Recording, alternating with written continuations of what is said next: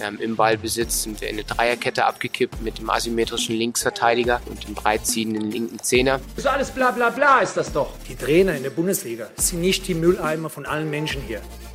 From Coach to Coach, der Fußballtrainer-Podcast.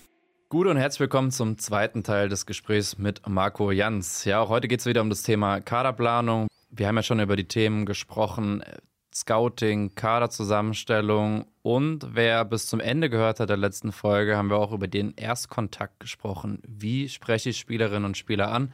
Und da hat Marco ja auch was ganz Interessantes gesagt, dass es immer auf den Spielertyp auch ankommt, ob es mal vorher eine WhatsApp-Nachricht gibt oder ob er direkt anruft und dass er ja auch beim ersten Anruf nicht mit der Tür ins Haus fällt in dem Fall.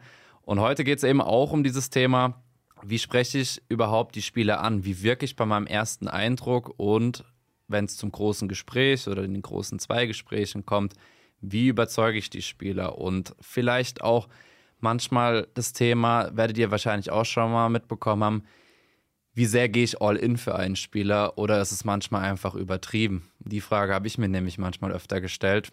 Aber wir fangen chronologisch an. Und zwar aufbauend auf dem Ende der letzten Folge Marco, Textnachricht oder Anruf haben wir ja schon gesprochen. Findest du, es kommt auch auf das Alter an, ob man zuerst schreibt oder anruft oder generell? Natürlich kommt es aufs Alter an. Ähm, dadurch, dass ich natürlich jetzt eigentlich nur im U19-Bereich tätig war, ja, ähm, ist es bei mir schon so, dass ich immer direkt auch die Spieler kontaktiere, nicht die Eltern, nicht die Berater und, und, und versuche natürlich da immer zu gucken, wie du es eben schon gesagt hast, was passt vielleicht zu dem Spieler am besten. Ja, ist es ein Spieler, bei dem ich weiß, der hockt dann vormittags in der Schule, dem schreibe ich vielleicht mal sonntags abends eine, eine Nachricht, nachdem er samstags gewonnen hat, ob er nicht mal vielleicht morgen Nachmittag Zeit für mich hat. Also ist immer sehr unterschiedlich tatsächlich, wie du es machst. Ich glaube, im jüngeren Bereich musst du schon schauen, so haben wir es ja bei der Mamazia auch gemacht, dass du dann erstmal über die Eltern logischerweise gehst und erstmal vorfühlst, wie sieht es denn genau aus. Gibt es denn No-Gos bei der Kontaktaufnahme?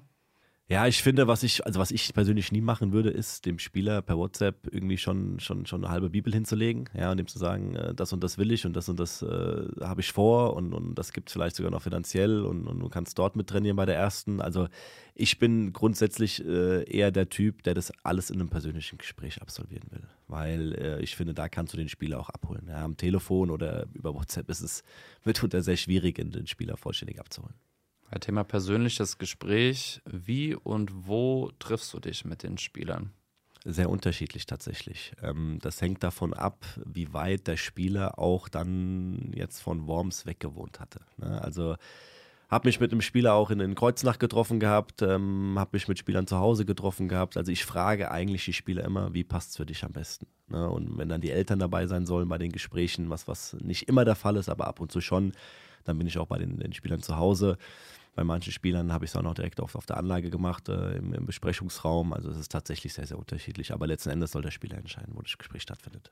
Kommt wahrscheinlich auch darauf an, was habe ich zur Verfügung, ne? Weil wenn ich jetzt irgendwie ein ganz altes Vereinsheim habe, das ist, hat jetzt nicht so die Strahlkraft, wie wenn ich jetzt ein schönes Gelände habe. Aber es kommt ja auch immer darauf an, was will ich und was will ich dem potenziellen Neuzugang auch zeigen, weil vielleicht sage ich, okay, ja, aber der muss damit klarkommen mit den Bedingungen, geh erst recht dahin, oder? Ja, kommt drauf an. Du kennst ja die Gonsheimer Geschäftsstelle genauso gut wie ich, ne? Und dann musst du es einfach anders verkaufen. Weil klar, ja, jetzt bei der Wormatia, wenn du dann im Stadion im Besprechungsraum bist, da sind dann Sitze, ist der VIP-Bereich, da ist ein Fernseher, ne? Da sieht schon alles anders aus. Das macht natürlich auch Eindruck. Aber auch die kleine Geschäftsstelle in Gonsheim ja, hat seinen Flair und, und das musst du einfach anders verkaufen, weil, weil Gonsheim ist nicht Worms und, und, und Gonsheim ist dann eher der Verein, der über dieses familiäre kommt, über dieses Gemütliche. Und, und, und, du argumentierst als Trainer dann für den Verein so und für den Verein so. Also du musst immer versuchen, dass du es einfach gut verkaufst. Wie führst du denn die Gespräche dann letztendlich? Worauf legst du Wert? Hast du da so immer so eine feste Struktur oder ist das unterschiedlich und machst du dir immer vor einen Plan? Dadurch, dass ich selbst als Vertriebler beruflich unterwegs bin, ähm, ist für mich persönlich die Vorbereitung äh, für ein Gespräch wahnsinnig wichtig. Ja, was für ein Spieler ist das? Was hat er bisher gemacht? Ja, warum geht es vielleicht für, bei ihm in einem Verein nicht weiter? Warum will er vielleicht den nächsten Schritt machen? Was sind seine Stärken? Was sind seine Schwächen? Was will er vielleicht perspektivisch machen? Also ich versuche vor einem Gespräch immer an maximale Informationen zu kommen, um einfach dem Spieler so natürlich ein gutes Gefühl zu vermitteln. Ne? Also wenn ich äh, mich mit einem Spieler treffe und, und vorab keinerlei Informationen habe, sondern einfach nur weiß, ah, der wird beim Verein XY vielleicht aussortiert oder der hat beim Verein XY schon 40 Tore geschossen, dann bringt mich das, glaube ich, im Gespräch nicht weiter. Also der Wohlfühlfaktor des Spielers, das, das, das muss am Limit sein und ich glaube, das erreichst du durch eine sehr, sehr gute Vorbereitung tatsächlich. Also viele Informationen vorher einholen, auch um vielleicht dann zu checken, ob er dir irgendeinen Käse erzählt und irgendwas zurechtlügt, könnte ja auch passieren. Ne? Das kann natürlich auch passieren, natürlich. Also du kennst den Spieler im Vorfeld ja schon. Also wenn du einen Spieler haben willst, ja, dann weißt du ja, wer vor dir sitzt. Und, und wenn du dann weißt, ähm, ich meine, was Spieler im Jugendbereich immer so ein bisschen unterschätzen, ist das Netzwerk unter, unter den Trainern. ja, also du hast schon immer mal einen Trainer, der, der dir dann bestimmte Dinge erzählt und der Spieler sagt es dann anders. Ja, weil meistens ist ja so, wenn der, der Spieler unter dem Trainer nicht spielt, ist der Trainer schlecht. Ja, und wenn der Spieler unter dem Spieler spielt, äh, unter dem Trainer, sorry, dann, dann ist der Trainer sehr gut. Ähm, ja, aber ist jetzt aber nicht die, die, die allerhöchste Intention. Aber klar, ja, wenn du gut vorbereitet bist, weißt du schon, ist es ein ehrlicher Spieler, ja, der vielleicht auch sehr selbstreflektiert ist und sagt, okay, aus dem und dem Grund und habe ich es nicht geschafft? Oder ist es einer, der die Fehler überall woanders sucht? Ne? Das, das, das gibt es natürlich auch immer in den Gesprächen.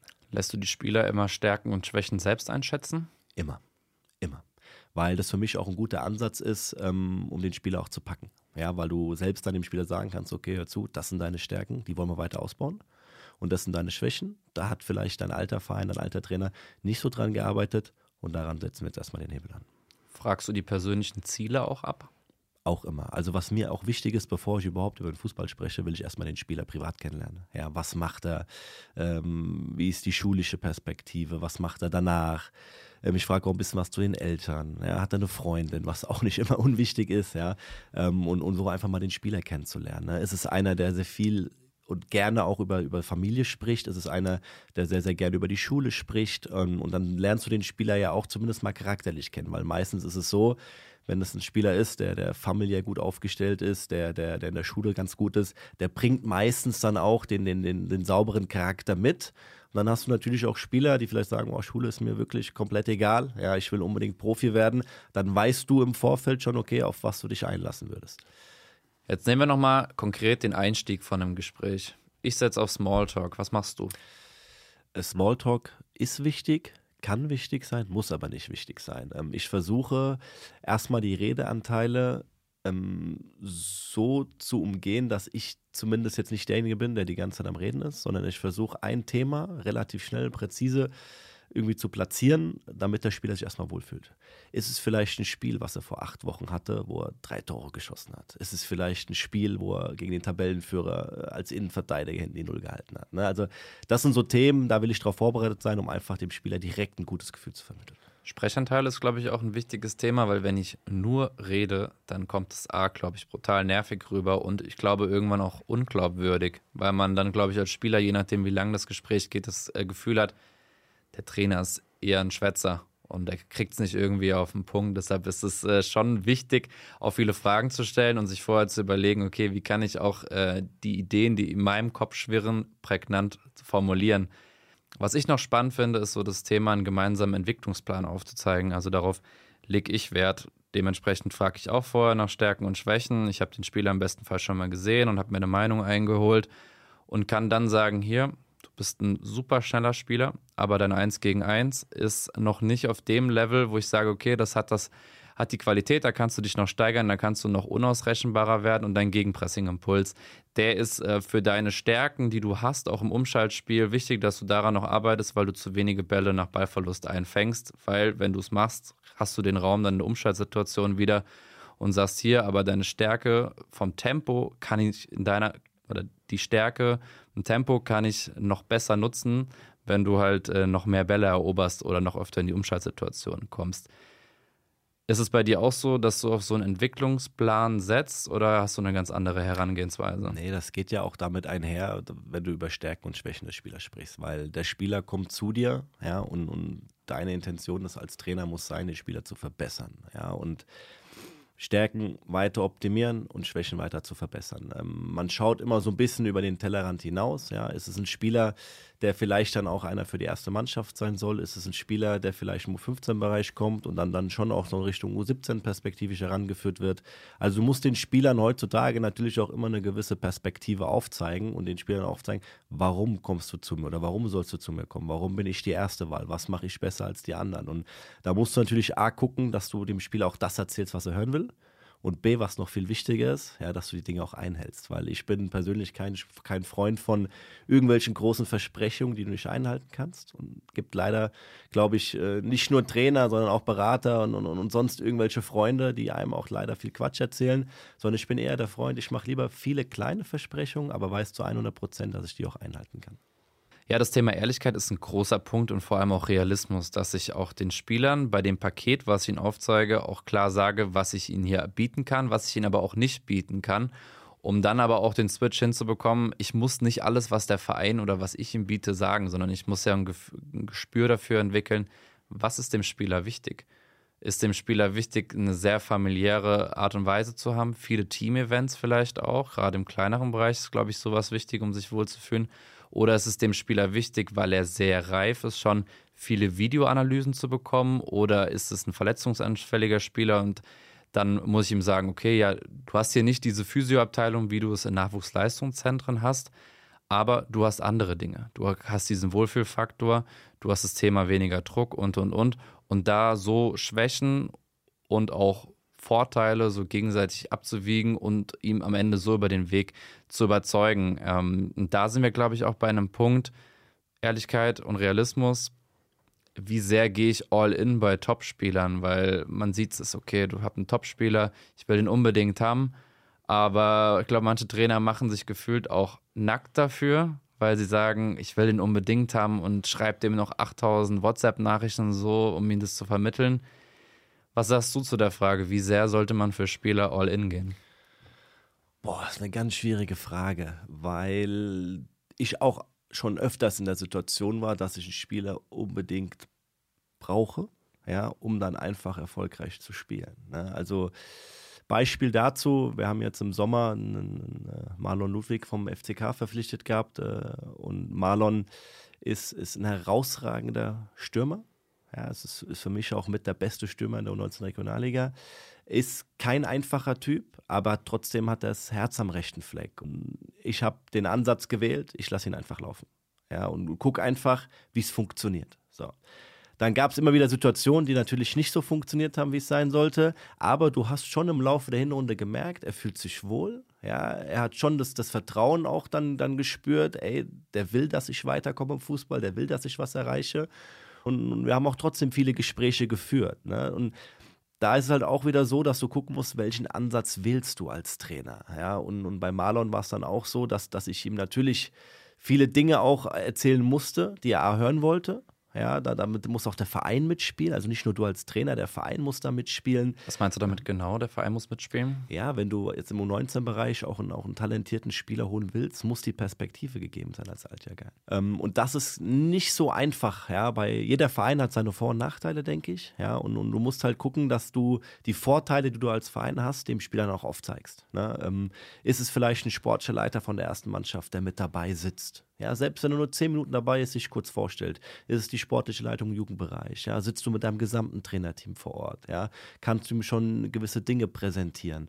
Ähm, das sind alles Faktoren, die natürlich eine ganz, ganz wesentliche Rolle spielen. Und gab es schon mal so einen Moment, wo du gesagt hast, okay, jetzt bin ich zu weit gegangen, ich habe den Spieler zwar bekommen, aber es war schwer, ihn einzufangen dann am Ende, als du ihn hattest, weil er schon das Gefühl hatte, er ist der Größte und der Topspieler? Ja, da bleiben wir beim selben Beispiel, weil ähm, wir haben schon sehr, sehr viel versucht, um den Marlon zu holen und im Nachgang habe ich schon überlegt, okay, ist es jetzt das Richtige tatsächlich? Ja, nicht, nicht weil wir den Spieler nicht haben wollten, aber ähm, weil wenn du einem Spieler viele Dinge versuchst zu ermöglichen, was ist denn mit den anderen Spielern? Ja, du hast ja nicht nur einen guten Spieler, du hast fünf, sechs, sieben, acht, vielleicht zwölf, dreizehn, vierzehn gute Spieler. Und das ist immer ein schmaler Grat, auf dem du dich bewegst. Wir hatten halt in der U17 keinen guten Stürmer, ja, zumindest kein, oder zu dem Zeitpunkt noch nicht. Ja, gab einen Spieler, der sich auch noch gut entwickelt hatte. Wir hatten in dem Jahrgang auch nicht diesen klassischen Stürmer. Und deswegen mussten wir unbedingt. Ne? Aber ich habe mich trotzdem manchmal ein bisschen unwohl gefühlt, bin ich vollkommen ehrlich, weil ich weiß, dass, dass, dass ich mich schon sehr weit aus dem Fenster lehnen musste, ohne dass ich jetzt irgendwas verspreche, was ich nicht halten kann. Aber das, das war schon unangenehm und das versucht man eigentlich zu vermeiden, weil manchmal ist es schon so, dass man auch den externen Spielern vielleicht zu viel Wertschätzung gibt. Ja, und dass man vielleicht auch versuchen sollte, einfach mit den eigenen Jungs zu arbeiten, ne? die einfach Bock haben, wie wir es äh, schon in der ersten Folge thematisiert haben, die vielleicht nicht so stark sind aktuell, die aber Bock haben und, und ihr Herz auf den Platz lassen, die eine gewisse Mentalität mitbringen. Das ist immer ein schmaler Grat, auf dem du dich bewegst. Ne? Wenn es am Ende funktioniert, hast du alles richtig gemacht. Aber ich finde beide Ansätze an sich richtig. Ja, und du musst einfach dann als Trainer im Laufe der Zeit einfach das Gefühl entwickeln, okay, wie machst du es jetzt künftig so, dass du immer dahinter stehst zu dem, was du gesagt hast. Ja, und ich glaube, das ist ein Thema, wo viele sich gerade wiederfinden, wenn sie es vielleicht hören. Denn wenn man viel in einen Spieler investiert hat, dann will man ja auch, dass dieser Spieler funktioniert in der Mannschaft, dass er auch genau diese Qualität abruft und diesen Wert für eine Mannschaft einen, die man sich auch vorher vorgestellt hat. Und diese Vorschusslorbeeren können manchmal nachteiliger sein für die Spieler, die man selbst hat. Und vielleicht merken die das auch, weil man als Spieler oder weil man als Trainer unbedingt möchte, dass dieser Neuzugang, den man als Top-Neuzugang einwertet, diese Verstärkung ist und da einen besonderen Fokus drauf. Die Spieler merken dass wenn du mit dem drei, viermal sprichst und mit einem anderen nur einmal. So, der eine sagt, okay, ist in Ordnung für mich, die anderen sind vielleicht schon ein bisschen neidisch. Und dass man da, glaube ich, nicht so viel Gewichtung drauf legt.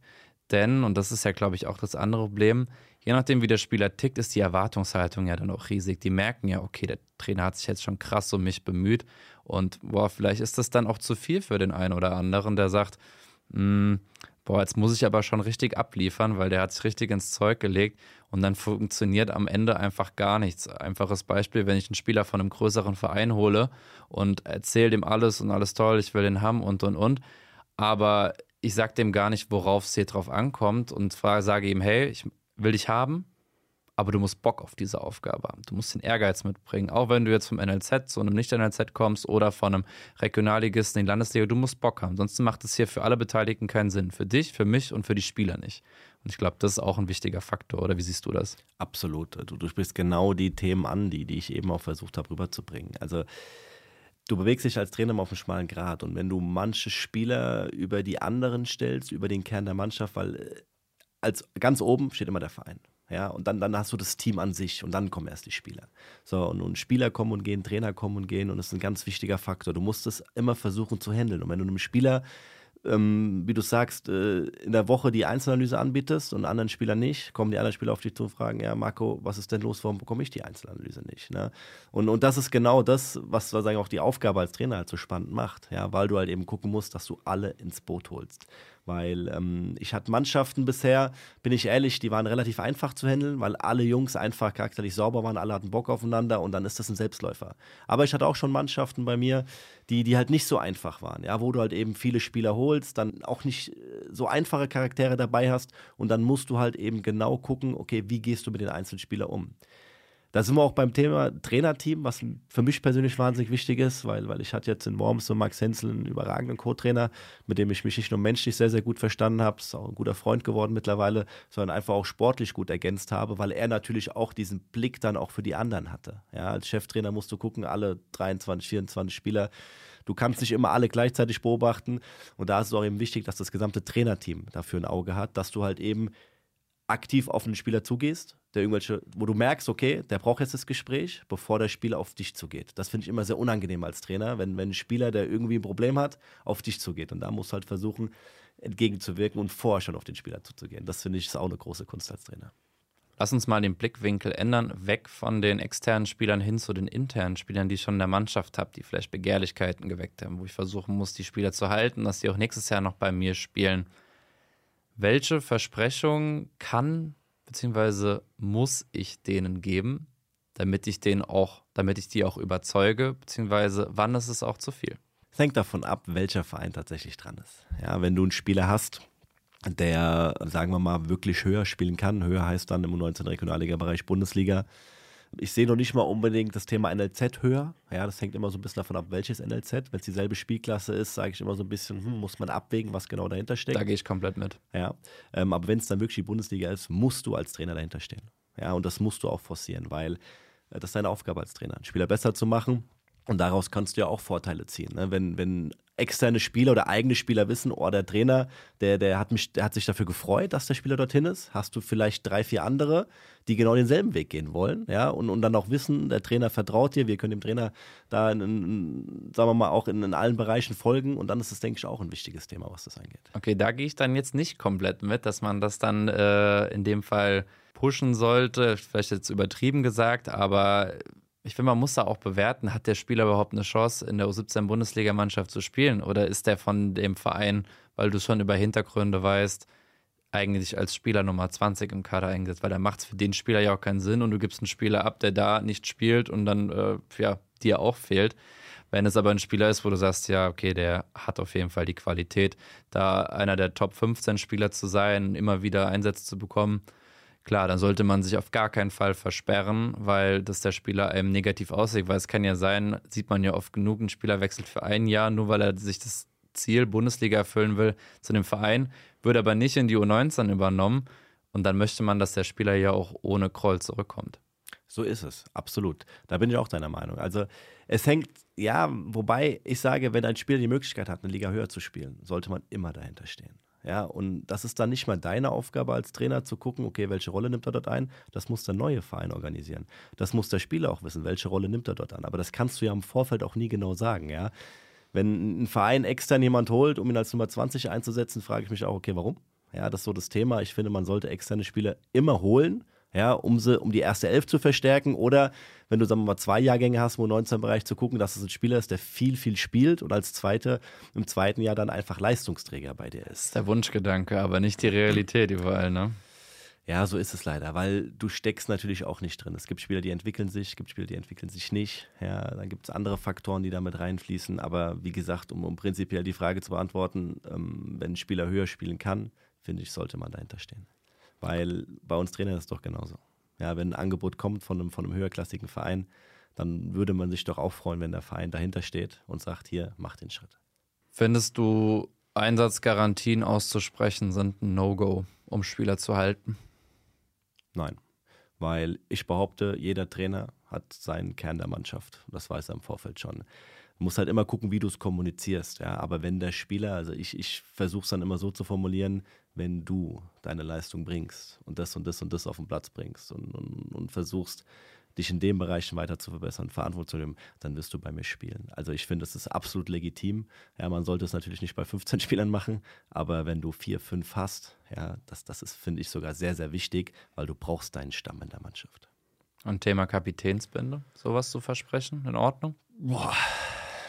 Ja, muss man differenzieren. Im, im, im Jugendbereich ja, will gefühlt jeder Kapitän sein, ja, aber ich behaupte, es gibt nur ganz, ganz wenige im Jugendbereich, die das wirklich dieses Kapitänsamt ausführen können. Das ist das, was wir in der ersten Folge besprochen hatten, dass ich einen Spieler auf dem Platz haben will, der andere besser macht, der in schlechten Phasen vorangeht, der, der die Mannschaft pusht und andere aus, aus, aus dem Loch rausholt. Ne? Und, und dann ist es manchmal klar, wer der Kapitän ist, aber du hast halt im Jugendbereich eine unfassbar flache Hierarchie. Deswegen ist es teilweise für die Jungs auch gar nicht so einfach, mit dieser Kapitänsbinde rumzulaufen. Manche wollen es vielleicht, aber sind sogar ohne Kapitänsamt vielleicht einfach befreiter und besser. Manche beflügelt es vielleicht auch. Ne? Also da musst du halt immer gucken, was macht es mit dem Spieler mhm. tatsächlich mhm. auch. Setzt er sich selbst unter Druck? Ja? Ist es einer, der, der vielleicht auch dann einfach, dann, wie ich es gesagt habe, äh, den Charakter mitbringt, um dann auch andere besser zu machen? Ja? Ähm, Im Herrenbereich sieht das Ganze so ein bisschen anders aus. Also da hast du natürlich eine andere Hierarchie, jetzt gerade auch in Bodenheim. Ne? Und, und, wenn da, sagen wir mal, der Kapitän oder, oder die Führungsspieler dann vorweggehen, das merkst du einfach dann auch. Ne? Ist dann einfach auch für dich als Trainer ein bisschen einfacher zu handeln als im Jugendbereich. Jetzt sind wir am Ende der Folge angekommen, aber noch nicht ganz, denn zu jedem zweiten Teil des Gesprächs mit einem Podcast-Gast gehört dir noch die Kategorie Tipp der Woche. Marco, was hast du da mitgebracht? Für mich persönlich war es die letzten Jahre natürlich immer sehr, sehr wichtig, den Jungs auch ein Stück weit, ja, sagen wir mal, auch, auch den Tipp zu geben, wie geht es denn weiter im Fußball? Ja, weil im U19-Bereich ähm, darfst du als so 19 Trainer nicht nur die Aufgabe haben, die Jungs bis zum 30.06. zu trainieren, sondern was passiert darüber hinaus? Ja, bei welchem Verein sind sie vielleicht gut aufgehoben? Hast du einen Trainerkollege, bei dem du weißt, der Spieler entwickelt sich auch weiter? Setzt dieser Trainerkollege im Herrenbereich auf junge Spieler? Und ich finde, das ist so ein bisschen die Tendenz aktuell dazu, dass viele Jungs auch nach dem U19-Bereich nicht die richtige Entscheidung treffen. Und ich finde, dass da zumindest die U19-Trainer auf jeden Fall auch nochmal alle einfach so ein bisschen drüber nachdenken sollten, was ist denn für meine Jungs tatsächlich nächstes Jahr der richtige Schritt. Also sich nicht nur mit dem neuen Kader zu beschäftigen, sondern auch mit den Jungs, die dann auch im Sommer rausgehen. Du sagst nicht die richtige Entscheidung treffen. Auf was beziehst du das? Nicht richtig. Falscher Verein, falsche Intention, finanzieller Aspekt ist natürlich im Herrenbereich auch mal so ein Thema. Ähm, Entwicklung ist vielleicht gefährdet durch zu wenig Spielzeit. Ähm, Gibt es verschiedene Faktoren. Also ich finde gerade das Thema Spielzeit, gerade wenn U19-Spieler der rauskommt, ist so wichtig. Man beobachtet es ja oft, dass die Spieler dann schon immer auf den Namen der Liga und den Namen des Vereins achten und dann schauen, okay, ich will möglichst hoch spielen, aber dann gar keine Chance haben zu spielen. Nimmt man einen Innenverteidiger, wo normalerweise wenig gewechselt wird, macht das keinen Sinn, sich als dritter, vierter Innenverteidiger aus meiner Sicht hinter zwei zu stellen, die schon eine Liga höher mal gekickt haben, brutal routiniert sind weil da kriegst du nicht so viele Chancen. Nur wenn sie verletzt oder krank sind. Ein Flügelspieler ist vielleicht was anderes. Über Kurzeinsätze kannst du dich da auch nochmal entwickeln. Aber, und das finde ich einen spannenden Punkt, den du ansprichst, weil das ist ja nicht nur die Situation U19 Übergang zu Aktiven, sondern auch so, es kann ja sein, ich höre auf als Trainer im Sommer, will aber trotzdem den Spielern und Spielerinnen, die ich habe, trotzdem noch helfen, weil es kann ja sein, dass der ein oder andere dann auch von dem Verein gesagt bekommt, das reicht nächstes Jahr nicht mehr, du wirst noch weniger Spielzeit erhalten, dann vielleicht auch den Kontakt zu anderen Trainern zu suchen. Keine Ahnung, nehmen wir jetzt mal das Beispiel von einem Regionalligisten Schott Mainz, dass man schaut, was ist vielleicht eine Liga drunter ähm, und da den Trainer sucht und sagt, hey, hab da einen Spieler, willst du den nicht mehr einladen und so und da den äh, Jungs und Mädels auch zu helfen. Ich glaube, darauf spielst du an, oder? Genau, es hängt natürlich davon ab, was wollen die Spieler. Die müssen Prioritäten setzen. Was ist das Wichtigste im kommenden Jahr? Ist es Spielzeit? Ist es die Liga? Ist es das Finanzielle? Ist es die Zeit für, für Abitur, für, für Studium etc.? Ne? Und, und je nachdem, was der Spieler dann sagt, kannst du natürlich als Trainer auch ein Stück weit deine Empfehlung abgeben. Aber du sprichst ein ganz wichtiges Thema an ähm, ich finde, nach dem U19-Bereich ist Spielzeit ein sehr, sehr, sehr wichtiges Thema. Ich glaube, damit, dem Schlusswort, können wir auch die Folge beenden. Danke, Marco, dass du da warst. Danke auch fürs Zuhören. Wir hören uns bald wieder mit der nächsten Folge von From Coach to Coach. Bis dann, macht's gut.